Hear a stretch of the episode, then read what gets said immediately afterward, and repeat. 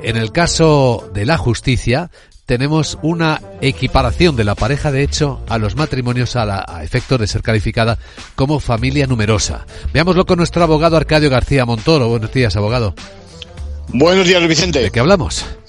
Pues de que el Tribunal Supremo hace efectivo lo que dice al final la Constitución, ¿no? Que manda a los poderes públicos asegurar la protección social, económica y jurídica de las familias. Así pues, concede a una madre los beneficios a pesar de que no se casó con su pareja. En este caso, bueno, se corrige la desviación que la Ley de Protección de Familias Numerosas de 2003 produce, que era interpretada excluyendo al cónyuge que no estuviera unido por el vínculo matrimonial. De manera que había casos donde, por ejemplo, uno de los miembros de la pareja y sus hijos sí se protegían, pero no al otro progenitor.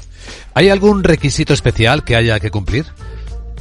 Pues mira, el mismo que en general es preciso para el reconocimiento de las parejas de hecho, la inscripción en un registro de los muchos que hay en la geografía española sobre las uniones de hecho. A partir de aquí cualquiera de los progenitores va a ver compensadas las cargas de la unidad familiar que tiene la familia numerosa. Recordemos que España tiene una asignatura pendiente porque no acaba de ver la luz el proyecto de ley de familias que ya equipara a todos los componentes de la pareja mientras esté inscrita, repetimos, esté inscrita la relación. En conclusión.